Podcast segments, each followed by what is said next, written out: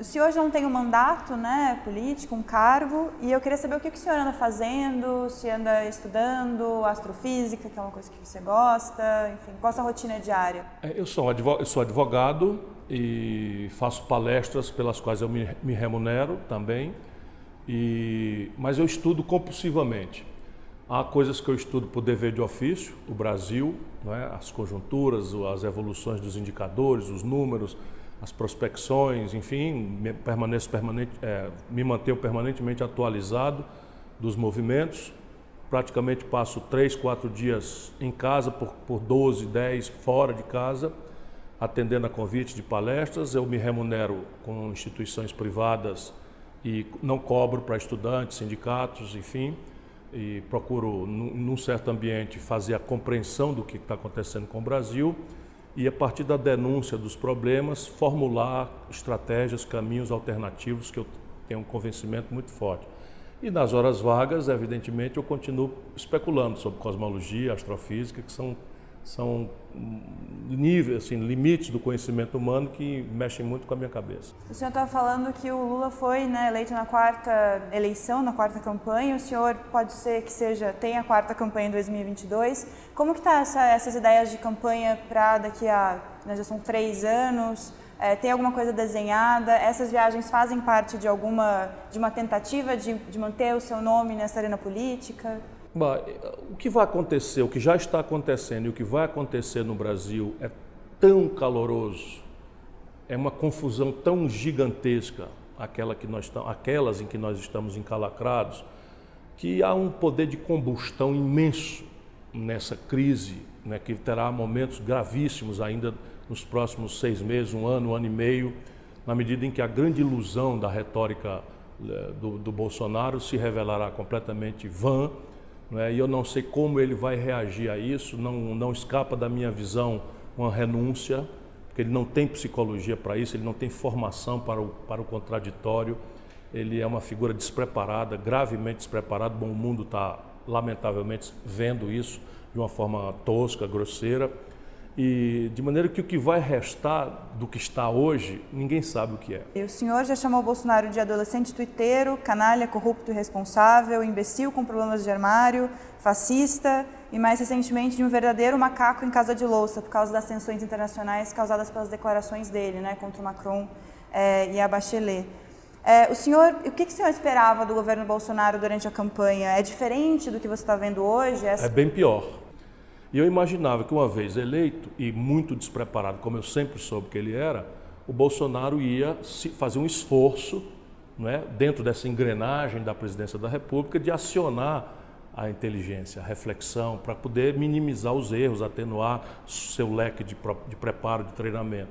E qual não é a minha desagradabilíssima surpresa, eu que já não esperava nada senão aquilo que eu já conheço do Bolsonaro, eu, eu vejo ele montar um governo em que você tem uma, uma fração do governo que é liderada pelo Guedes, que não conhece o Brasil e que afirma uma agenda absolutamente destruidora do nosso tecido econômico.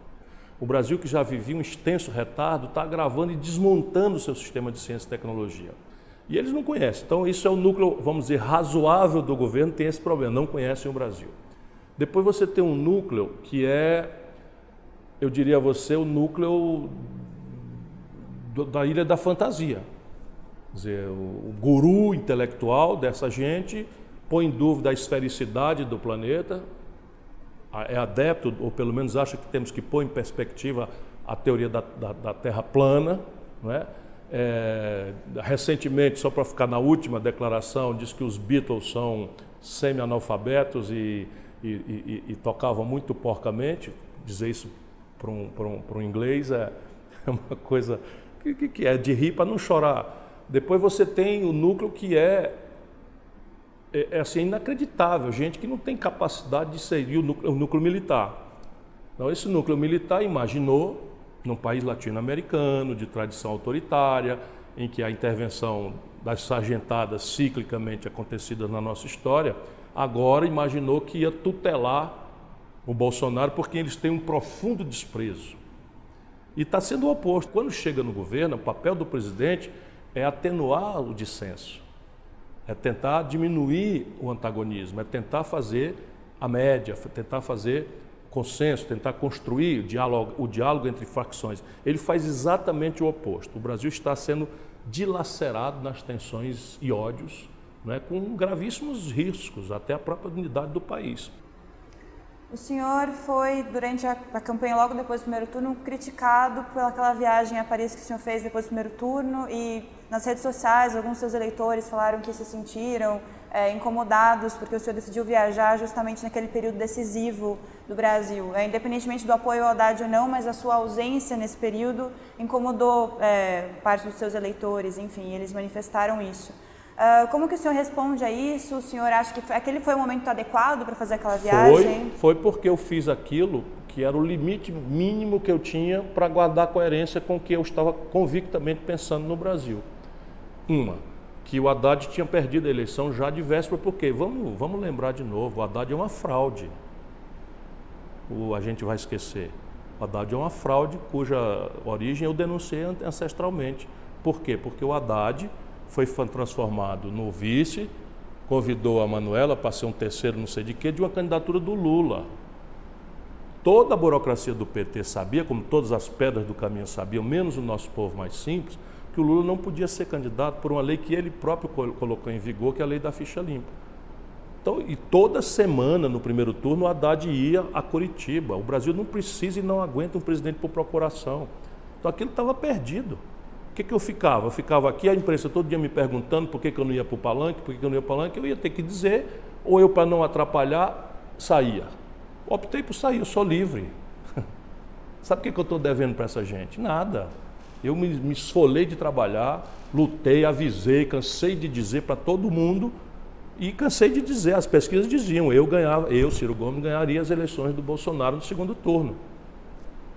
Por que, que não se cogita o inverso? Por que, que o PT nem de longe, nem remotamente cogitou de retirar a candidatura? Eu nem pedi, não. Mas se querem me criticar, por que, que não inverte? Ele perdia em todas as simulações e eu ganhava em todas as simulações. Tem essa questão também, eu acho que também o simbolismo Agora, deixa eu falar. Claro.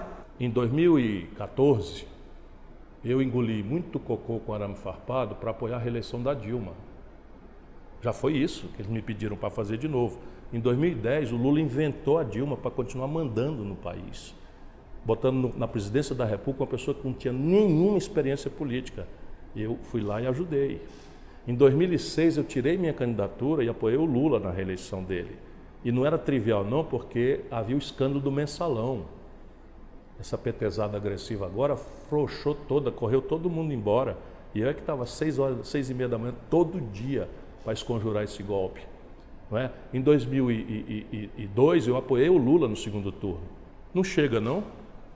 Até quando eu vou ter que engolir em nome de uma pseudo-unidade que essa gente aproprie o país, roube feito um condenado, se acostume com a vida e as, e as frivolidades da burguesia, que é o que aconteceu com o Lula. O Lula se corrompeu. Desculpa, é doído dizer isso, o Lula se corrompeu. O Lula virou, sabe o quê? Um caudilho sul-americano. É o culto à personalidade. Toda a agenda do país agora é refém da, da, do egoísmo do Lula. Eu questiono essa, essa questão da viagem, porque o senhor deve ver redes sociais. Se eu fico aqui, eu vou explicar não, por que, que eu não voto, por que, que eu não vou fazer campanha. É que a questão que da, é que o Cid fez. O Cid foi fazer campanha, o meu irmão, desculpa te interromper, o Cid foi fazer campanha, no primeiro ato de campanha os caras começaram a insultar o Cid. Aí o Cid lembrou que o Lula estava preso, vírgula, babaca. Imediatamente a direita apropriou.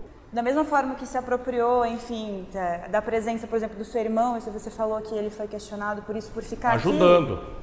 O senhor foi para Paris e essa viagem à Europa também foi apropriada como, volta e meia essa, essa, nas redes sociais isso volta, ah, você não estava em Paris, é, Ciro, Ciro voltou de Paris. Isso foi de alguma forma, criou-se um bordão em torno disso. Acho que é por isso uma pergunta. O senhor talvez é, se arrepende de ter escolhido esse destino, não, não ter ficado no Brasil? Não, eu nem fui para Paris, na verdade. Eu aceito para argumentar, para não explicar que eu fui fazer uma viagem, fui para Portugal, porque sai de Fortaleza, a passagem é mais barata, classe econômica. Mas, enfim, fui para Paris. Por que, que eu fui para Paris? Porque eu estou solto.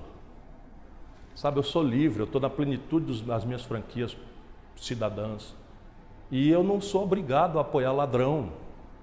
Eu não sou obrigado a apoiar quadrilha. Não interessa. Espera um pouquinho, o nosso povo feito de idiota, penso que o nosso povo é ignorante. Eu aposto na inteligência do povo. É uma explicação simples. E vocês, jornalistas, arbitrem. Se for verdade o que eu estou falando, é uma fuga dessa petezada maluca, que é a coisa igual ao Bolsonaro. Bolsonaro diz as maiores loucuras, os, os, os, os fanáticos dele relativizam e defendem. O PT faz as maiores aberrações, os fanáticos dele relativizam e, e, e defendem. Eu não tenho nada com isso. É, já estava perdido de alguma forma é, essa eleição Eu sei Haddad. convictamente que estava e tenho todos os números de todos os institutos de pesquisa demonstrando isso. Antes, não é depois não. Antes estava tudo evidente. E eu já sabia disso. O que, é que eles queriam, na verdade? Queriam me associar na derrota. Isso é o que eles queriam, porque eles não pensam no Brasil. Tem o menor compromisso com o nosso povo. Eles só pensam na organização deles. E pior, para roubar. Mas se associar na derrota Olha de aqui. que forma? Se associar na Me derrota... associar, porque se eu assumo ostensivamente o apoio ao Haddad, estaria junto com ele derrotado. Isso é o que eles queriam. Essa é a questão. Simples assim. O senhor falou da frase Lula está preso babaca. É, em fevereiro, durante um discurso na Bienal da Uni, se eu não me engano, o senhor criticou os jovens por defenderem os políticos envolvidos em Eu corrupção. critiquei os jovens, É, o senhor falou que é, vocês defendem os, os políticos que são aquele envolvidos- grupinho que aquele estava grupo ali. que estava Ah, ali. então, então não é os jovens. Os jovens O a eles eu estou dedicado. O pequeno grupo que O estava pequeno lá. grupo que estava na Uni. É, é muito constrangedor você ter, ser jovem a essa altura da vida, num país como o nosso, e obrigar essa garotada a defender corrupção e ladroeira. Ou o Palocci é do, é do, é do PV, o Palocci é, do, é da rede. O Palocci é a do minha- PT. acho que a minha pergunta seria a seguinte: o Haddad, com o suporte do Lula, ele teve 29% dos votos no primeiro turno. O senhor não acha que com essa postura é, o senhor intensifica a divisão da esquerda e favorece a direita de alguma forma? Pelo menos por Quem essa... disse que esse PT é a esquerda? Pergunta muito simples: o que é ser de esquerda? Olha aqui, eles, eles governaram o Brasil 14 anos. Nós temos o sistema tributário mais regressivo do planeta Terra. Que o inglês fique sabendo que o imposto aqui sobre lucros e dividendos empresariais não existe. Só no Brasil e na pequena Estônia do leste da Europa não tem esse imposto. Onde, onde é que está o esquerdismo? O que é que está? O Brasil tinha 30% do PIB industrial, hoje é 11%. O Brasil tem a maior crise de endividamento das famílias e dos- das empresas da história. Isso tudo foi política do Lula e da Dilma. Isso não tem nada de esquerda, isso é populismo, isso é caudilismo, isso é culto à personalidade. Ah, Se o senhor pudesse colocar, então, de alguma forma, o PT, em que lugar ele se encaixaria? No Brasil é tudo fraude. Então, o PT é um partido de centro-direita, na prática. Por quê? Porque aplicou o neoliberalismo e tentou humanizá-lo. Não tem nenhuma percepção de estratégia de desenvolvimento, nenhuma. Tanto que a indústria brasileira era 30% do PIB no ano 80 e hoje é 11%. São números, pelo amor de Deus.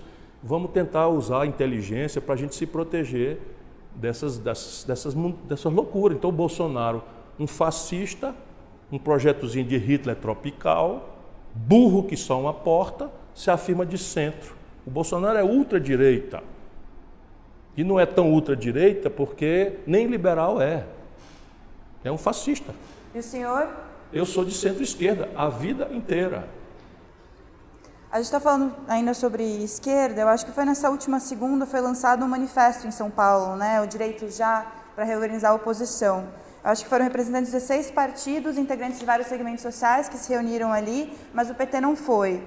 Você é a favor dessa frente de esquerda e como que um representante deveria ser escolhido? A frente não é de esquerda.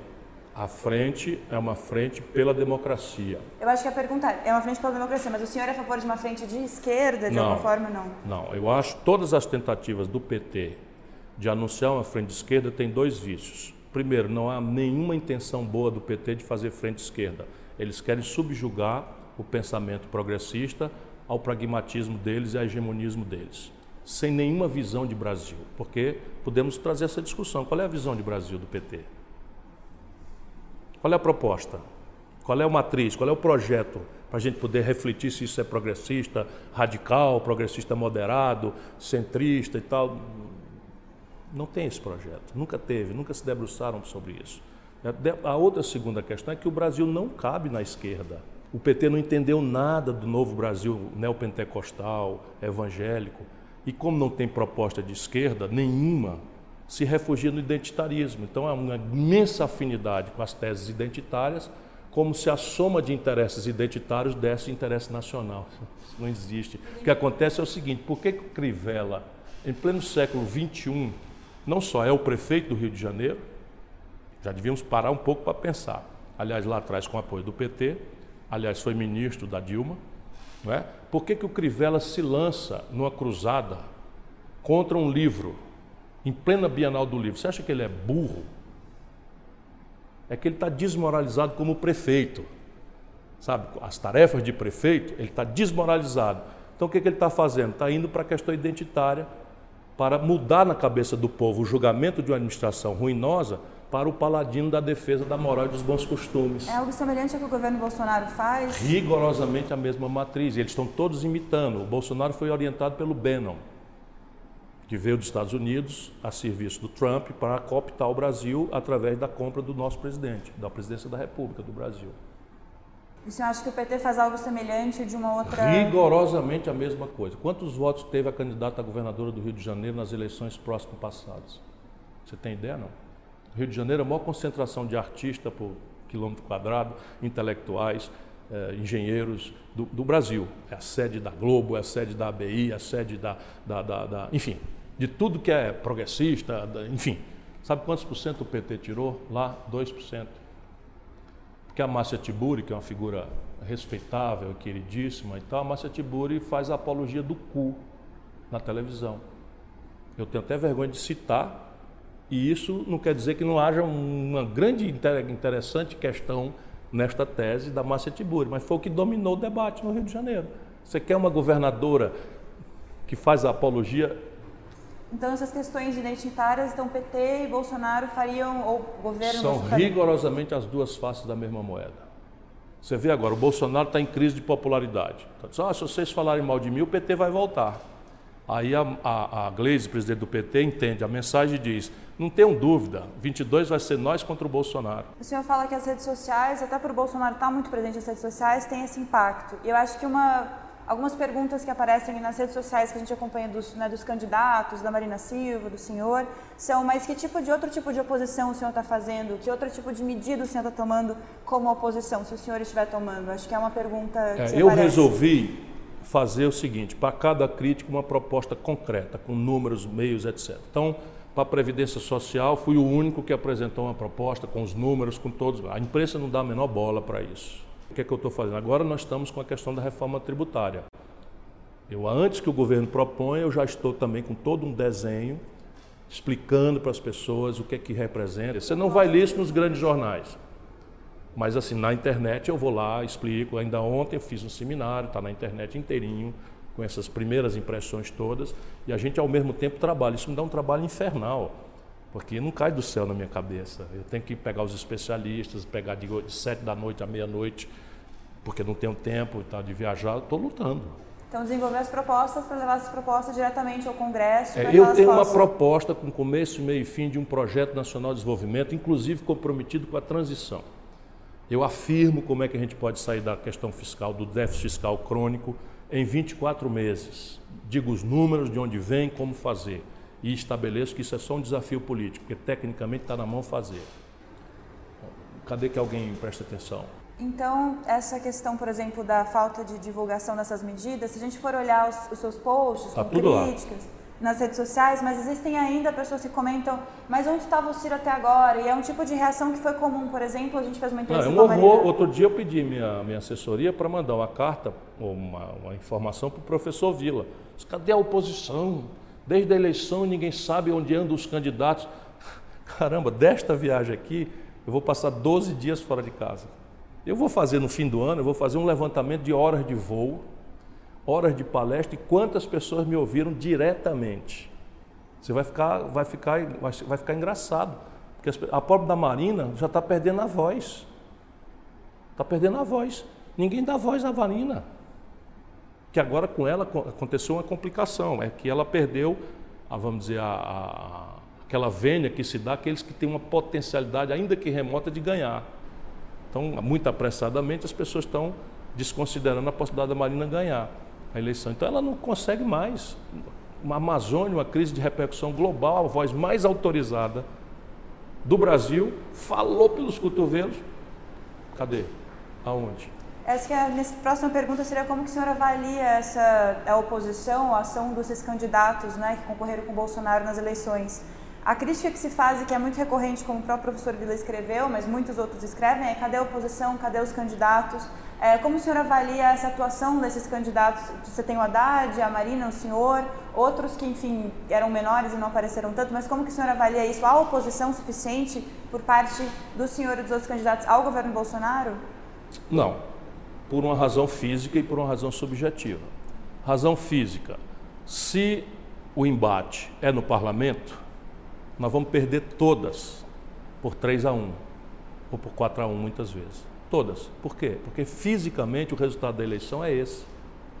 O Bolsonaro e a turma dele e a coalizão conservadora, porque não é nem o Bolsonaro, é a coalizão conservadora, fez 400 deputados e nós fizemos 130 em números grossos. Então, cada proposta, se o embate for dentro do parlamento, é 3 a 1, 4 a 1, 3 a 1 contra 1 contra nós. Essa é, isso é físico. A segunda questão é subjetiva e tem a ver com conteúdo e com meio. Então, conteúdo, qual é o conteúdo oposicionista que o Haddad conseguirá colocar?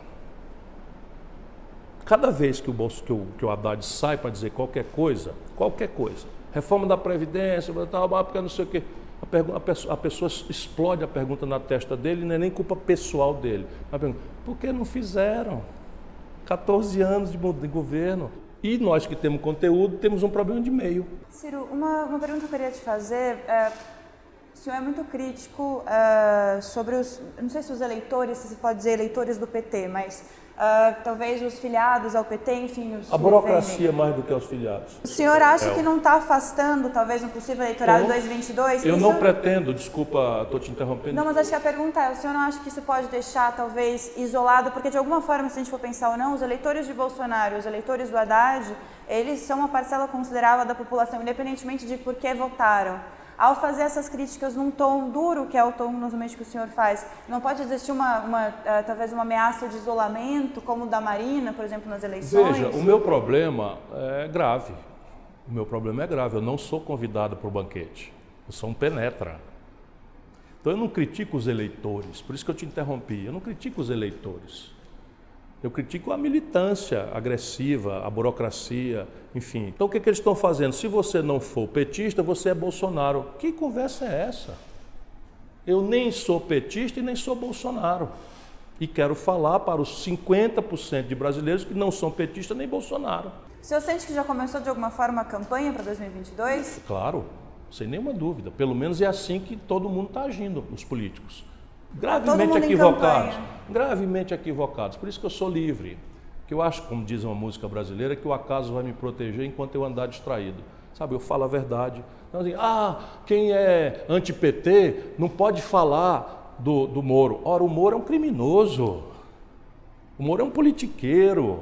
O Moro passou de qualquer limite do razoável. Eu sou um profissional do direito, sou professor de direito. Ah, então nesse caso você está contra, o, contra o Moro, está a favor do PT? Não, se tem um brasileiro que sabe que o Lula não tem nada de inocente, sou eu. Olha como é difícil a minha vida.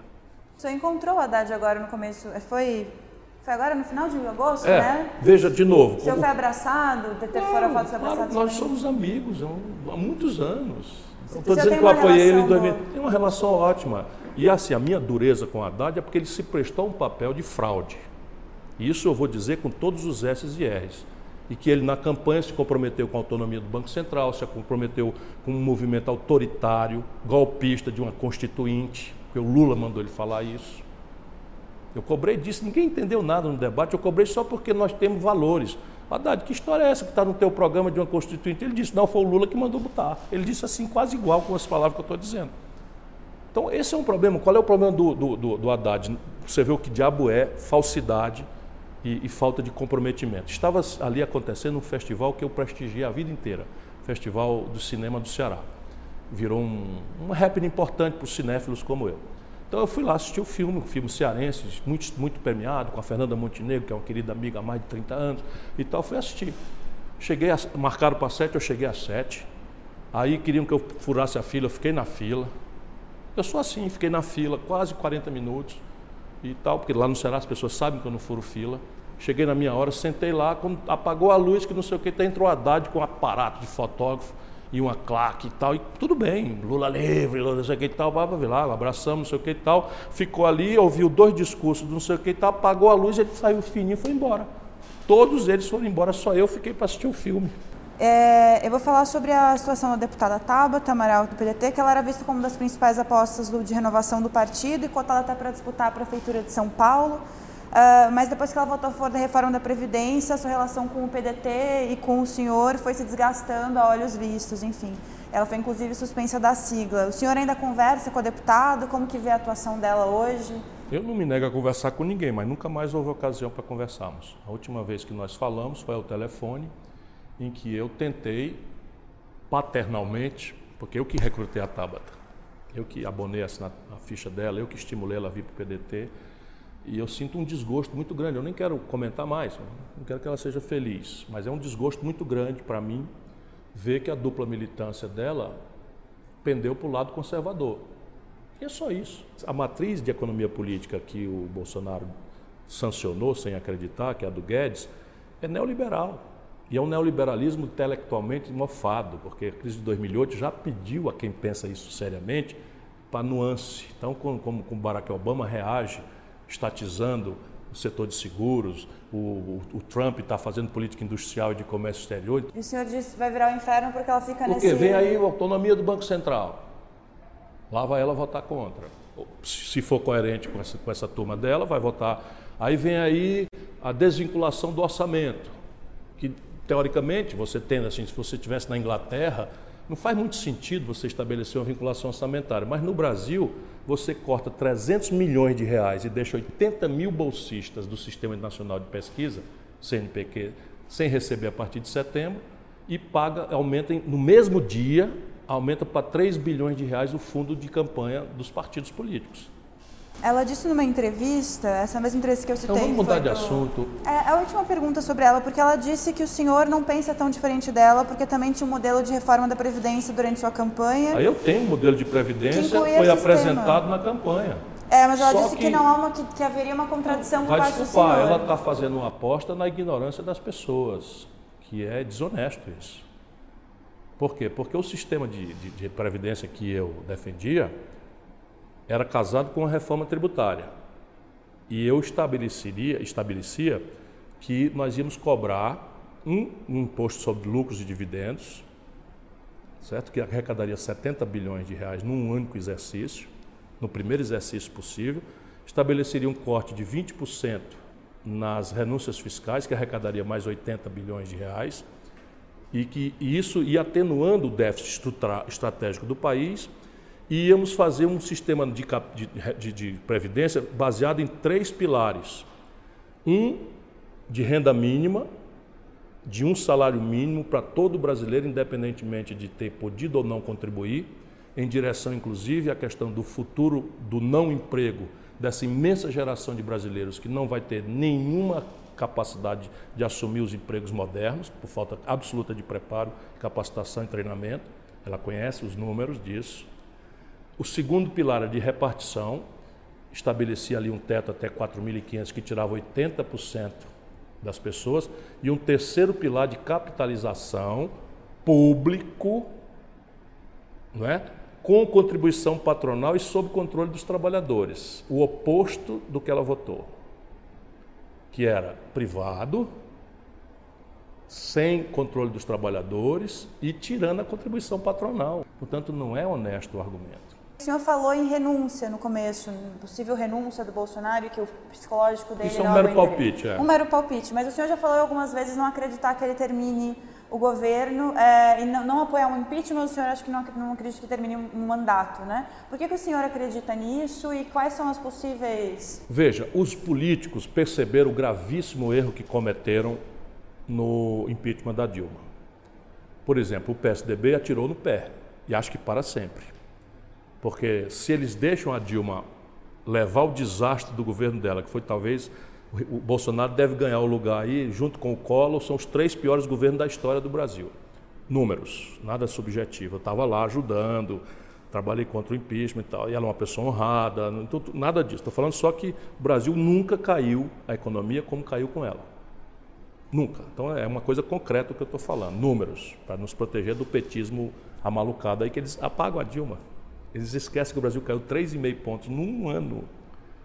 Que a Dilma explodiu as renúncias fiscais em 84 bilhões de reais ou por ano e arrebentou as contas do país, que ela botou o Levi, que ela botou a taxa de juros em 14,5% de juros como resposta a uma crise tremenda que ela não entendeu nada, porque a origem era o fim do financiamento generoso das commodities brasileiras pelo estrangeiro, que sustentaram a farra consumista que o Lula é, promoveu, pagando isso com, com minério de ferro, petróleo, tudo muito caro. Na hora que os preços despencaram, essa, esse modelo de consumismo populista morreu. Então, impeachment, as pessoas de alguma forma já entenderam. Então, eles entenderam que foi, porque se o PT, se o PSDB deixa o tempo fluir, tinha ganho as eleições. Ao estabelecerem o, o clima de ódio, rancor, a sensação de golpe para muitos, não é? predispôs o Brasil à negação da política das suas linguagens, seus limites, seus ritos, e deu no que deu. Fascistoide, né, como o Bolsonaro, completamente despreparado, que navegou nessa onda de ódio contra que o pai que caracterizou o país. Agora, todo mundo está vendo a mesma coisa. Se ele cometer um crime de responsabilidade doloso, não tem conversa, vai para o impeachment. Mas se não cometer, eu, por exemplo, não participarei de nenhum tipo de golpe contra o Bolsonaro. O governo é assim, se a gente elege ruim, a gente aguenta. E o presidencialismo, é assim, aguenta por quatro anos. Se a um bom presidente, a gente recebe de volta o acerto do nosso voto. Isso tudo é pedagógico. E a gente tem que insistir nesse regime errado, que é o presidencialismo, mas o povo também optou pelo presidencialismo. Mas as energias que estão se acumulando são tão violentas, aquilo que eu te falei, vem por aí tanta confusão que eu não vejo como o sistema político vai conseguir absorver e o próprio Bolsonaro. Então, o filhinho dele, no momento em que eu lhe falo, está aí causando comoção, porque disse que dentro do ambiente democrático não é possível fazer as mudanças que o Brasil precisa. Eu estou pedindo que o Bolsonaro fale claramente sobre isso, porque esse menino é um percevejo, né? é irrelevante. Fica lá na, nos problemas de mal amado dele, problema dele. Agora, se isso é o que pensa o Bolsonaro, a gente precisa dizer com clareza para o Bolsonaro que o, a, debacle da imoralidade do PT nos divide, a, a agenda de costumes tosca nos divide, mas na defesa da democracia nós vamos tocar fogo na rua. Fique o senhor Bolsonaro sabendo que na defesa da democracia nós vamos encará-lo na linguagem que ele quiser. Ele que não avance na direção disso, porque a minha geração sabe o que é que custou retomar a democracia. E ele se elegeu por conta da democracia. Portanto, deixemos claros isso. Se isso também não é a saída, um surto autoritário que quebra as instituições e, portanto, abre uma guerra civil no Brasil, qual é a saída? É renúncia na história brasileira. Só três presidentes na democracia terminaram o mandato nesse país. Pela a questão da renúncia, é, o senhor acha que um presidente que falou, e eu cito entre aspas, eu venci, e aí ele falou um palavrão, enfim, é, eu venci, eu venci, nós vencemos e aqui nós vamos ficar. O senhor acha que um presidente que fala algo desse tipo é, está apto ou está é, provável que ele renuncie? Não, provável não. Como eu lhe disse, é um mero palpite. O que eu não vejo é ele com estrutura. Ele não tem, sabe, o treinamento. Ele nunca passou por nada parecido em escala laboratorial. Sabe, você foi prefeito, você já administrou ali uma porção de tensões, você foi ministro, você já administrou uma porção de conflitos, você foi governador, você já administrou uma porção de, de tensões, então as emoções ficam um pouco mais postas em perspectiva. Ele, ele deu uma entrevista dizendo que acorda de madrugada chorando. Isso com quatro meses de governo. Você imagina quando ele não puder botar a cara na rua por impopularidade? Né? Agora ele ainda tem aí seu 25%, 28% dizendo que ele é ótimo e bom, que é o último, o pior número para esse período de governo de qualquer governo da história. Então ele dissipou o capital político mágico que a, o dia seguinte da eleição dá ao eleito, porque o eleito ele não leva só os dele, aquilo que eu falei no começo, ele não leva só os dele, ele leva a psicologia de todo mundo. Mas a partir daí ele vai se desmoralizar muito, aí bota a cara na rua, não tem um prêmio de nada.